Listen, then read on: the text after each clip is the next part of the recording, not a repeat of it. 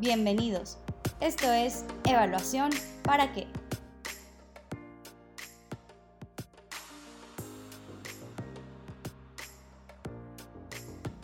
Bienvenidos a Evaluación para qué, un espacio del CLIRLAC para dialogar sobre cómo la evaluación contribuye a la innovación y a la transformación pública. Mi nombre es Emil Salim, soy coordinador de capacitación y comunicación en CLIRLAC. Como todos nuestros escuchas saben, hace unos días se entregó el Premio Nobel de Economía 2021. En esta ocasión, los laureados fueron George Angrist, David Card y Guido Imbens. Estos tres economistas galardonados se hicieron muy famosos por echar a andar una revolución, una revolución que nos permite pensar de diferente manera la causalidad y algunos otros fenómenos sociales. Se le conoce como la revolución de la credibilidad y viene asentada sobre el uso de métodos empíricos, particularmente de experimentos naturales y técnicas econométricas que nos ayudan a entender adecuadamente la causalidad. El día de hoy nos acompaña un invitado muy especial. Se trata de Irving Rojas, profesor de la División de Economía del CIDE. ¿Cómo estás, Irving? Bienvenido. Muy bien, Emil. Muchas gracias por invitarme. Muchas gracias a ti por aceptar la invitación. Estamos muy contentos de tenerte en evaluación para que el ClearLac. Irving, hace unos días publicaste una reflexión para Río Arriba titulada les hizo justicia la revolución a propósito del premio Nobel que recibieron Angrist, Card e Invens. Quisiera platicar contigo al respecto sobre cuáles han sido eh, eh, los logros que han tenido estos tres economistas y también reflexionar sobre la importancia que tienen sus aportaciones para la evaluación de impacto.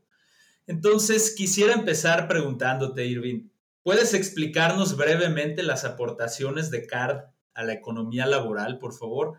Estos tres economistas eh, están al frente de lo que conocemos como la revolución de la causalidad, que efectivamente fue una revolución en la forma de pensar los problemas en economía y en cómo los trasladábamos a interpretarlos con datos.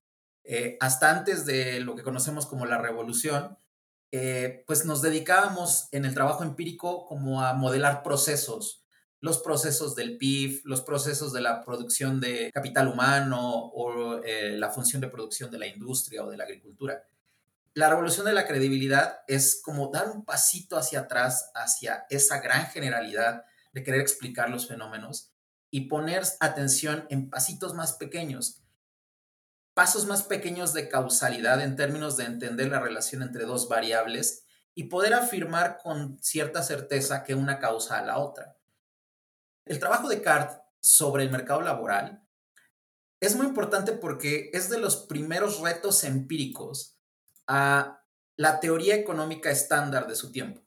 Hasta Cart, digamos, los 80s, principios de los 90s, la mayor parte del trabajo relacionado, por ejemplo, al mercado laboral estaba concentrado en teoría, modelos micro, modelos macro de cómo creíamos que funcionaban las cosas basados en ciertos supuestos y parecía que el modelo dominante era un modelo que se desprende de algunos de competencia perfecta, pensemos, en el que si existe un salario mínimo, eso necesariamente es una eficiencia en el mercado y entonces causa desempleo.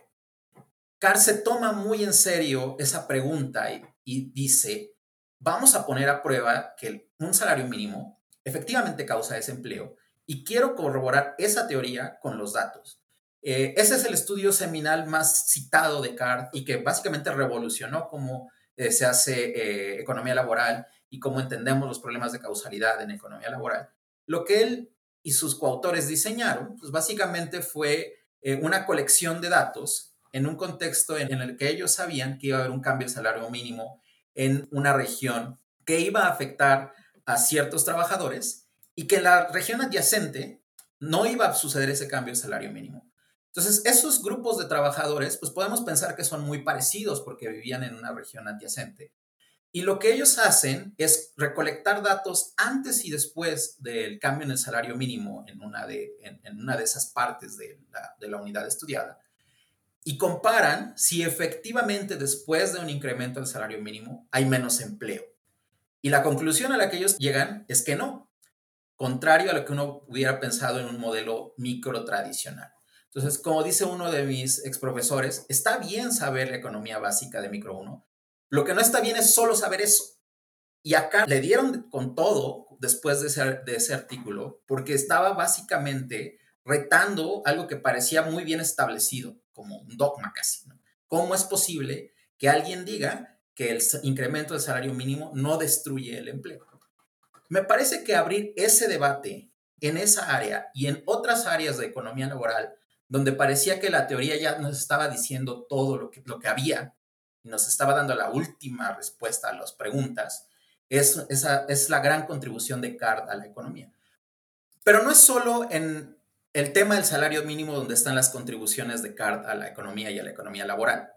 Por ejemplo, en otro famoso estudio que trata sobre preguntarse una, un choque en la cantidad de trabajo en un mercado laboral tiene efectos sobre el desempleo y sobre los salarios. Él estudia un caso bastante famoso que fue la llegada de los Marieles a Florida. Básicamente es un, flujo de personas de Cuba que eh, eh, migran hacia, hacia Miami. Y entonces lo que tenemos es que repentinamente hubo un choque eh, en el mercado laboral, en la oferta de trabajo en ese mercado, y él se pone a estudiar seriamente si los salarios o la cantidad de empleo responden en el sentido que la teoría pronosticaba a ese choque en la oferta laboral y encuentra que si bien hay algunos efectos en ciertos grupos, eh, los efectos no son como se esperaría que fueran del tamaño que pronosticaría un modelo como el que eh, pronostica eh, la competencia perfecta. Y así podemos pensar las contribuciones de CARD en asuntos, por ejemplo, relacionados a la pertenencia a los sindicatos, la discriminación en el mercado laboral y entre muchos otros. Entonces, no es solamente el asunto del salario mínimo. Yo lo que creo que es mucho más importante es abrir el debate y decir, no todo está escrito, hay muchas formas en que podemos pensar los problemas. La teoría importa, pero la teoría nos importa porque nos da un mapa conceptual con el cual interpretar los datos. Yo creo que esa contribución de CART es mucho más poderosa porque deja que los debates sigan abiertos. Y hoy podemos tener ese debate seriamente del salario mínimo porque entendemos que los mercados laborales no son perfectos que hay imperfecciones en el mercado laboral, en el mercado de productos, y entonces todas esas complejidades del mercado le dan forma a las instituciones que hace que los efectos no necesariamente sean tan fáciles de entender como el sentido común sugeriría. Gracias, Irving. En tu respuesta dejas muy claro por qué se llama revolución de la credibilidad y no nada más cambio de paradigma o algo por el estilo. Queda muy claro que, bueno, que Cart tuvo que liberar toda una revolución, ¿no? Desafiando eh, los modelos eh, eh, de economía, em, digamos, convencionales, que supongo que no es cualquier cosa en la Academia Norteamericana de por allá de los ochentas. es sin duda toda una revolución y la parte de la credibilidad, bueno, queda muy claro. describes claramente experimentos naturales que hoy nos parecen algo una herramienta eh, en ciencias sociales, no nada más en economía, en ciencia política también. Grandes trabajos de ciencia política usan experimentos naturales. Y, bueno, sin duda, todo una revolución y muchas gracias por compartirnos los ejemplos y explicarnos con buen detalle la importancia de, de las aportaciones de CARD. Ahora, eh, Irving, quisiera preguntarte em, de, la, de, la, otra mitad del premio, porque vemos que la mitad iba para CARD, una, una, cuarta parte para Angrist y otra cuarta parte para Invens. Eh, eh, em, entonces, ¿en qué consisten las contribuciones metodológicas de Angrist e Invens al análisis de relaciones causales? Tienes mucha razón en el tema de CARD. Incluso fue tan retador la forma en que desafió el, problema de la teoría y el paradigma, que la semana pasada, hace dos semanas que lo llamaron del The Economist para entrevistarlo sobre el premio Nobel, les dijo, pues ustedes en el The Economist me atacaron cuando saqué el artículo de, los salarios mínimos, quienes, entre quienes estaban que decían que esto era una barbaridad eran los de The Economist. Pero bueno. Y respecto a la otra mitad del premio, eh, como bien lo dice la justificación oficial, son contribuciones metodológicas al entendimiento de las relaciones causales. Pero eso es efectivamente la revolución de la causalidad. Hasta antes de la revolución, digamos, eh, había una gran crítica hacia lo que hacían los economistas empíricos. Hay un artículo famoso de Limer, de, creo que es del 83, donde básicamente retoma una vieja broma que dice, el trabajo empírico de los economistas es como hacer salchichas. No quieres saber cómo se hace, ¿sí? No quieres ver qué hay adentro de la salchicha. Y así, así es analogía con las tablas de regresión que sacaban los economistas en, digamos, la segunda mitad del siglo pasado, en donde salía una serie de coeficientes, interpretaban los signos y decían alguna lección de política desprendida de eso. Lo que Invens y Angris contribuyen es a ponernos seriamente, a preguntarnos seriamente cuál es la relación causal que me interesa. ¿Quién es Y? ¿Quién es X? Y si efectivamente puedo decir que cuando se mueve X, causa que Y se mueva. Eso, que suena muy fácil, es muy difícil de verificar en el mundo real. En la economía muchas cosas se mueven al mismo tiempo. Y ese es un gran problema con la forma en que se abordaban empíricamente los problemas hace 20 o 30 años. Angris, por ejemplo, eh, en uno de los artículos muy famosos de los primeros artículos de su carrera, reconoce que en Israel, por ejemplo, hay una vieja regla que determina de qué tamaño sean los grupos de los niños. Es una vieja regla dada por alguna lección rabínica de hace décadas, pero que sigue influyendo la forma en que se organizan las escuelas hasta el momento en que se escribió el artículo. Entonces, ahí él reconoce que la regla dice que si un grupo de estudiantes tiene 40 alumnos, está bien, pero que si tiene 41 ya son demasiados y que entonces hay que partir el grupo en uno de 20 y en uno de 21. Una de esas preguntas que le interesan es, ¿cómo afecta el tamaño de la clase el rendimiento de los niños? Y entonces ahí reconoce lo que nosotros ahora llamamos experimentos naturales. A los niños que por alguna razón de azar estaban en un grupo de 40, no les pasa nada, pero al niño que está en el grupo del 41 niños, lo parten y entonces son niños que estaban en grupos que eran muy parecidos, básicamente iguales, pero a unos los partieron porque pasaban el límite de la regla rabínica dada hace décadas. Ese es un experimento natural. Reconocer situaciones que generan las instituciones, la geografía, la naturaleza, cambios legales que hacen como si fuera un experimento. En economía no podemos experimentar con todo, no podemos ayudar a las personas a salir de pobreza aleatoriamente a la mitad de la población y a la otra mitad, no. Es políticamente, institucionalmente y éticamente debatible que podamos hacer eso. Pero si reconocemos eh, estos experimentos naturales entendidos como si fuera un experimento, podemos hacer esas comparaciones. Angris es clave en entender este tipo de problemas y el premio, me parece, es un premio a su genialidad de encontrar condiciones en que los experimentos naturales se cumplan. Por otro lado, las contribuciones de Invens a la metodología de identificación de relaciones causales, y por identificación me, me refiero a medir, medir con cierto grado de confianza una relación causal, son cruciales. Hoy los métodos que usamos en evaluación de impacto, por ejemplo, deben en gran medida su fundamento teórico a las contribuciones de Invens. ¿Qué usamos mucho, por ejemplo, en evaluación? Los métodos de matching, que básicamente consisten en, eh, yo tengo datos de personas que fueron afectadas por cierta política y otras que no, y conozco sus características. Lo que hago es tratar de emparejarlos, de decir, tú te pareces a este otro, y hacer comparaciones respecto a una variable que me interesa de impacto.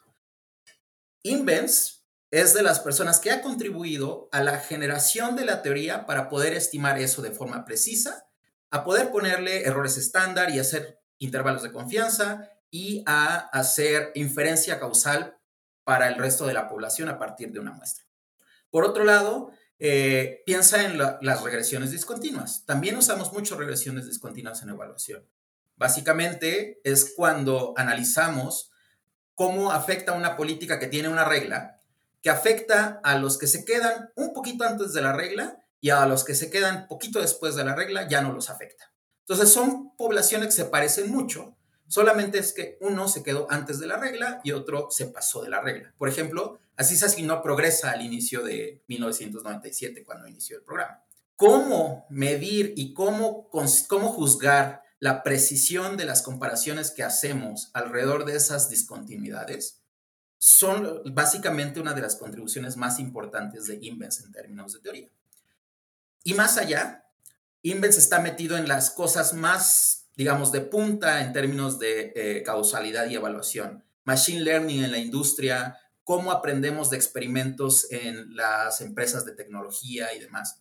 No podemos entender la evolución de la causalidad y las preguntas causales hoy sin las contribuciones teóricas de Invens en el campo. Gracias, Irving. Nos quedan muy claras las, las contribuciones metodológicas, tanto de Angrist como de, de Invents. Eh, y la verdad es que vaya revolución la que desataron.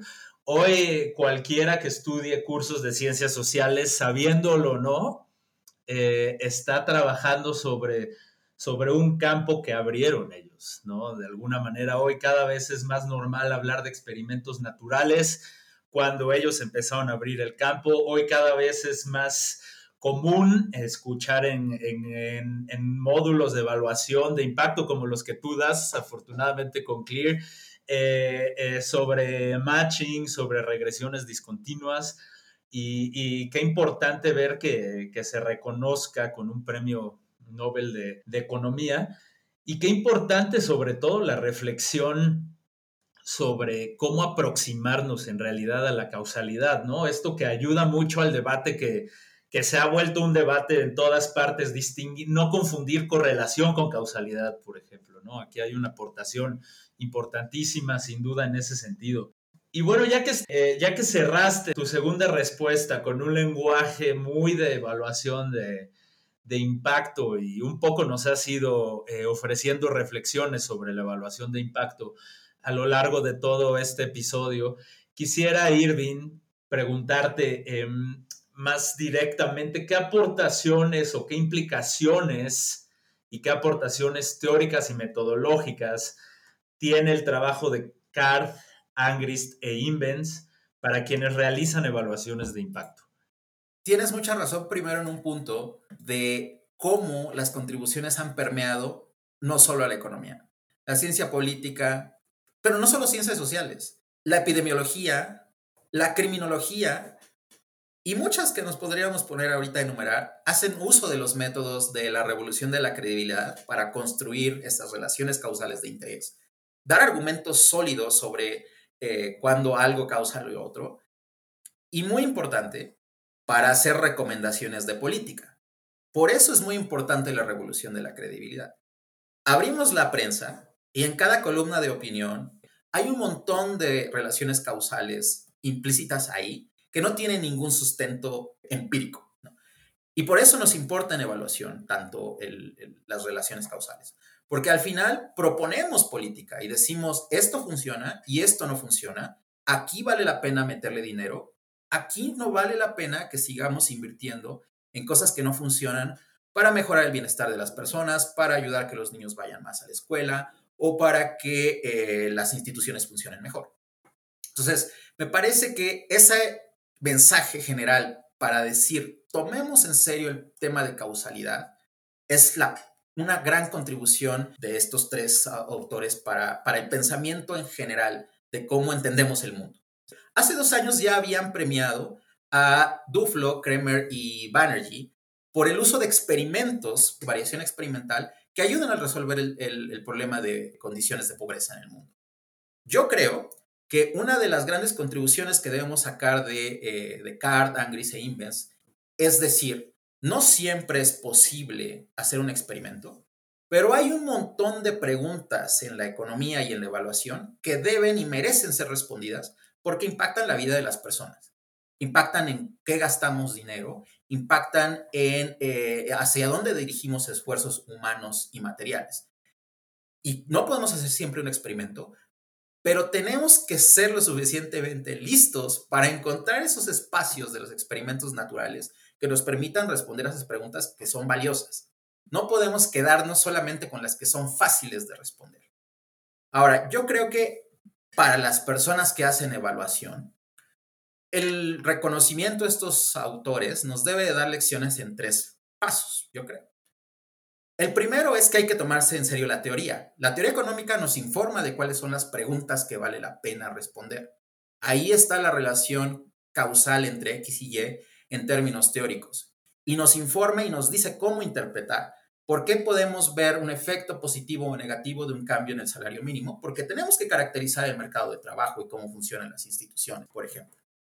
En un segundo nivel, este reconocimiento nos ayuda, nos invita a pensar cómo diseñamos nuestras estrategias de evaluación. Encontremos un experimento natural, entendamos cómo funcionan las instituciones, entendamos dónde hay estos como si fueran experimentos y respondamos esas preguntas que merecen ser respondidas. Y en un tercer nivel, no menos importante, la estadística, la econometría aplicada a este tipo de problemas con un diseño adecuado da resultados potentes, pero no por sí sola y no por tener un modelo muy elegante y elaborado en términos estadísticos y econométricos, generamos una relación causal e identificamos una relación causal.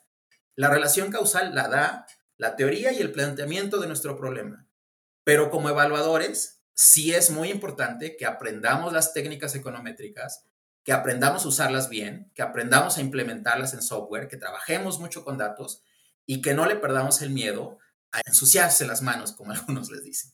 Gracias, Irving. Qué buena manera de cerrar con lecciones en tres pasos tomar en serio la teoría que nos da estos lentes conceptuales, orienta nuestras preguntas, lo que vemos a lo largo de la investigación.